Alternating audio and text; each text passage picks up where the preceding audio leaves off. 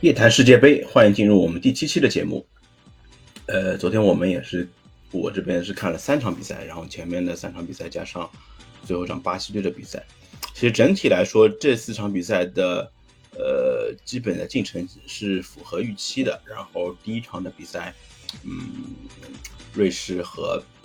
喀麦隆的比赛，基本上双方。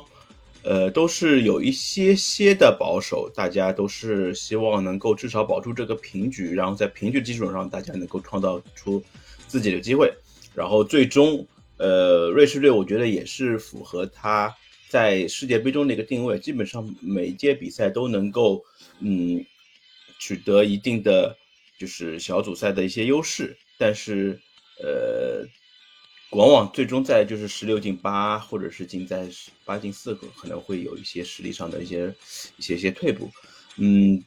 怎么说呢？其实双方的实力，呃，不足以具备世界呃一超一流的一个水准。但是我觉得瑞士的实力在比赛中的一个进程来说，比起现在的喀麦隆来说，还是有一定的优势在。所以说，最终这个一比零的比分，我觉得也是合情合理。呃，喀麦隆也是。其实虽然是说，呃，我我觉得巴呃那个那个非洲人其实还是有一定的对于足球比赛中的一些天赋也好，包括就是一些身体协调性的一些优势，都是在比赛中能够体现出来。但是我觉得，随着大部分的欧呃非洲球员都已经在欧洲的法甲或者是在英超效力之后，其实大家的一个所谓过去我们对于非洲球队的印象，他这种。比较尖锐的一些棱角，其实已经慢慢的被磨平。然后它的整体的打法上，其实如果相比欧洲的球队说，欧洲球队来说，其实它还是会有一定的，嗯，退步吧。感觉只是说退步，相比以前而言，只只是像很多足球，它它整体的进步没有像呃欧洲足球进步那么明显。呃，昨天的第二场比赛也是我们比较关注的，像是苏亚雷斯和孙兴民的一场对决。其实这个也是我们对于比赛的一个整体的一个初步的一些印象。但是整场比赛来说，其实大家呃对于这场比赛的重视程度，我觉得是可见一斑的。因为作为之前在二零一零年世界杯上其实有过在淘汰赛中交手的韩国队和嗯乌拉圭来说，其实这场比赛也是一场遭遇战，因为。除了苏亚雷斯和卡瓦尼这些老将之外啊，戈丁这些球老将之外，其实大部分的韩国球员，包括乌拉圭球员，其实在本场比赛之前，其实也是很少有一些交锋的一些记录啊。嗯，这场比赛，我觉得一方面是之前我们看到日本队啊，包括像沙特队，其实在对阵南美和欧洲的一些强队之后，他们爆出了一定的冷门，或者是创造了一定的奇迹之后，我觉得乌拉圭队也是。必须拿出十二分的精神去面对这样一支韩国队。这支韩国队其实整体也是延续他们的一贯的一个作风，整体拼抢，包括整体的一些下脚的一些呃凶狠程度，其实还是比较的明显。其实我觉得，呃，整场比赛的拼抢当中其实是比较激烈的，只是说，呃，当中大家的球员的一些火气啊，包括一些嗯暴力的一些情景，其实还是。比较的少，还是大家能够控制住。其实本来我比较担心，像乌拉圭人这些，其实过在过去，我们感觉在南美的球坛的一个作风可能会比较的，可能会相对来说比较脏啊，是个带引号的脏。但是这场比赛，我觉得碰到韩国之后，大家其实整体的呃足球的进展，我觉得还是在可接受的范围之内吧。虽然说有个别的动作其实还是比较黑啊，像直接踩踏努涅斯的。脚踝啊，包括像一些动作，其实是比较的，嗯，也是还是算是比较的，呃，怎么说，比较难堪嘛。但是整体来说，还我觉得还行，因为因为这场比赛你看，就是其实大家其实发挥的都比较，我觉得都比较憋屈。就是一方面，大家因为之前的这些冷门创造，其实大家都希望就是韩国队能够再次创造一个奇迹，能够嗯战胜世界传统的世界杯常客乌拉圭队。另外一块就是因为之前有过被翻盘的一些经历嘛，就是之前其他的球队，呃，乌拉圭其实这场比赛踢的还是比较谨慎的，就是还是以整体的后防稳求稳为主。一个是呃戈丁的接任意球的一个头球击中门杠，对吧？另外一个球是巴尔韦德在八十九分八十几分钟的时候有一脚射门，也是石破天惊，也是击中了门柱嘛。呃，除此之外，其实双方的整体的发挥都是比较的平淡，攻防的节奏虽然是比较快，但是我觉得，嗯，还是略微有一些乏味。只是说在最后的时候，我们看到巴尔维德在嗯完成一次破坏球之后，他也是非常的就是要要抒发自己的一些情绪啊，就是呃要好像就完成了一个呐喊，嗯，所以说这场比赛我觉得零比零是一个正常比赛的一个。比赛进程的一个体现吧，就是大家也没有创造出特别好的一些机会，但是双方都是比较的以守为主嘛，然后大家能够在当中不要确保球员不要受伤的情况下，第一场比赛能够顺利各自拿到一分，我觉得也是一个大家可以接受的一个结局吧。另外第三场比赛就是葡萄牙的比赛，也是大家特别关注的一场比赛，因为之前嗯和一些曼联队的一些嗯怎么说呢，一些炮轰啊，包括一些一些。与球队之间的一些矛盾的激化嘛，这场比赛其实 C 罗，呃，在所有球迷的一个关注下，他们第一开启了这场呃这届世界杯的一个旅程。然后我觉得，因为之前他踢的比赛不是特别多，我觉得整场比赛他的发挥，嗯，怎么说呢？可以打上一个，我觉得可以打上一个七十五分左右的分数嘛。就是他有些其实发挥毕竟是呃，其实三十七岁的年纪嘛，他有些动作其实不像过去一样。他能够只马上的接应，就是接下一个动作，但是，呃，超距还是超距嘛，就是他第一在很危难的时候，在比赛中关键的时候，在下半场是先自己创造了点球，让球罚进，然后又想做那个庆祝动作的 seal 的那个庆祝动作的时候，然后他也是和大家紧紧拥抱在一起，我就看到这里，我觉得其实还是比较的感动，包括呃。在奏国歌的时候，他已经已经满含着热泪了嘛？这也是他第五次征战世界杯，然后在连续第五届世界杯中取得了进球。我觉得这样的进球也是比较的呃，让人让人让人感动的吧。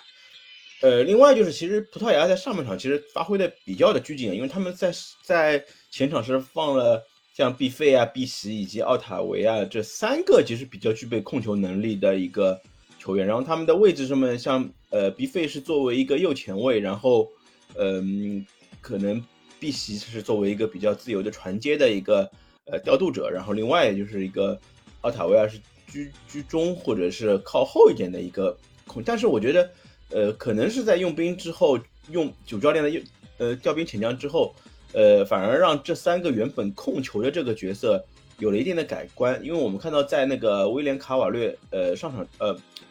威廉卡瓦略上场之后，呃，这个整场比赛的一个一个一个形式一下子有就有了比较翻天覆地的一个变化，因为他是一个专职于防守的一个工兵型的一个球员，然后他留着一撮小的好的胡子，感觉有一些复古的感觉啊。但是确实他也是一个比较具备复古观念的一个呃后腰的角色。然后相反，反而他因为他的出现解却解放了就是毕费啊，包括像碧玺他们在。比赛中防守的一个重责，对吧？有了一个进攻天分，我们看到马上的话，嗯，在呃很意外的，在就是阿尤打进的扳平之后，然后我们看到一个是菲利克斯，首先是接到传球之后，然后挑射破门，对吧？然后很快，然后换上场的 A 米的。呃，新新人，然后莱奥吧，也是在左路接比费的一个传球，马上将比分扩大优势，比分的优势扩大到两球。其实这个时候感觉这个比赛葡萄牙已经能稳稳拿下，但是没想到在之后的话，其实一方面是后防线在第一个球，在第二个球上面都出现了一定的防守上的判断上的一个失误，导致葡萄牙是连续的扳回了两球，那以至于在最后的时候，其实双方都还有机会再继续。呃，为自己的一个比分上面扩大比分，一个是葡萄牙门将大意，差点就是让呃加拿大队的球员，然后在呃门将主罚球门球的时候，然后被他偷鸡得手。好在是他最后时候加拿大的球员是滑倒在地，没有把球直接捅进球门。另外，我最后其实莱奥还是有一点机会，但是大家都没有最终破门。在九分钟的补时，大家这场精彩的对决之后，双方是最终是葡萄牙是三比二拿下了比赛。我觉得对于 C 罗来说，这个也是一个比较好的一个结果，因为这这场比赛其实，呃，对于他们来说，这场比赛拿到三分，其实本身的话就已经占据了先机，因为在乌拉圭和韩国打平之后，这场比赛其实他们拿到这个三分之后，就为他们之后能够小组出线，就是奠定了一定的一个比较好的一个基调吧。如果这场比赛他们没有拿到这三分的话，后面的比赛真的是很难说。一方面是乌拉圭的球队，他后面后发制人的这种这种潜力啊，包括一些一些些能力，其实是没有办法没有就不容去质疑的嘛。另外一个就是。像韩国队这样球员，就是你他真的发起神经来之后，你也不知道他会是怎么样。最后首战面对非洲的劲旅加纳拿到这个三分，我觉得也是弥足珍贵的。然后看到赛呃赛 C 罗在赛后也是安慰了他们球队中发挥的并不是特别好，然后发挥有很多失误的一些门将，对吧？呃，另外一场比赛就是五星巴西的出场。五星巴西作为是本届比赛最后一个第一轮小组出场的球队和塞尔维亚的比赛。呃，我觉得其实也是正常实力的体现吧。因为其实塞尔维亚的话，虽说虽然说有不少在国外一些顶级球队效力的一些球员，但是他们在整体的能力上面，我觉得还是和巴西上面，巴西这几个球队还是有一定的差距的。然后利查利森也是打进了两个两个进球啊，这个我觉得这场比赛怎么说呢？巴西队也是起了一个比较好的开头吧。其实这场比赛他们拿到了很多很多的机会。然后大家，我觉得在今年他们的三条线的发挥，嗯，我觉得就是看后面他们是怎么样慢慢进入到这个整体的状态吧。第一场比赛，我觉得只是一个试金石，呃，其实我也我也相信塞尔维亚这场这支球队在后面的比赛中，呃，能够发挥出自己。在东欧球队上面，他们有特有的一种一一股韧劲吧，这个这个这口这口气在。我觉得他们后面的比赛中和，比方说喀麦隆啊，包括像瑞士的比赛，他们还是有一定的机会的，争取到小组第二或者是，呃，一个比较好的成绩，我觉得都是很有可能的，很有竞争力的球一支球队。只是说在面对巴西的情况下，他们整体的发挥确实是，呃嗯，只能说不太理想吧。这个球队，我觉得这场比赛没有爆出什么冷门，我觉得也是在合情合理的范围之内。好了，很快就是第一阶段，就是把所有的小组赛都已经踢完了。很相信很多球球迷，我们也是经历了一些很多乏味的一些零比零的比赛呀，或者是也有很多精彩的零比零比赛。但是大家在呃第一轮小组赛之后，其实还是在内心中嗯得到了不少的一些激荡啊。我觉得内心中，我觉得有反思的地方，也有很多值得去思考的地方。很快就是今天晚上就是第二轮的比赛，首先出场的是威尔士和伊朗。威尔士第一场比赛是和美国打平的，而伊朗是面对了一场大败。我觉得第二场比赛中，伊朗，我希望他们是能够收拾好心情，因为一方面场外的因素，我觉得有时候确实会干扰到一些球员的心智。但是我觉得第二场比赛，我觉得他们也没有什么太多的一个包袱嘛。第一场面对的这个呃英格兰队之后大败之后，相信他们能够收拾好心情，能够以一个更加平常的心态去面对威尔士，因为像上届。比赛，伊朗队其实成绩还是踢得不错的，他们也是在对阵，呃，欧洲一球队啊，包括在对，就都是拿到分数的，包括对葡萄牙也，我看也是拿到了一个理想的分数嘛。嗯，这场比赛我觉得威尔士正常的情况下，我觉得是应该拿个拿个能够拿到这场比赛胜利的可能，但是这场比赛的胜利可能是只是在一球和两球之间，可能像。因为因为像威尔士这样的球队，其实他们整体的呃实力其实相比过去几年还是有一定下滑的。他们呃可能会被伊朗队拿到一一些机会，但是我觉得整体来说，最终是会有一球到两球的优势取得这场比赛胜利。第二场还是有我们亚洲球队的出场啊，就是其实，在一开始我觉得在经历了嗯卡塔尔的一些开门黑啊，包括像伊朗的惨败之后。其实后面亚洲球队的表现整体来说，我觉得是令人相当的满意的。呃，像韩国啊，包括像日本、像沙特，其实都拿到了自己理想的分数。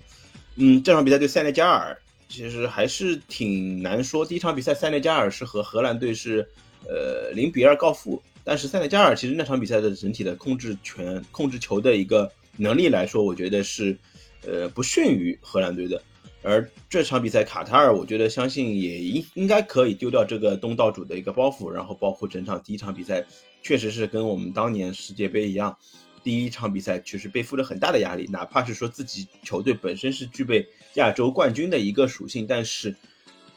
在这场比赛来说，我觉得塞内加尔队还是只要是能够放正心态，能够在比赛中把握住机会的话，我觉得还是很有可能以一球到两球的优势战胜东道主卡塔尔队。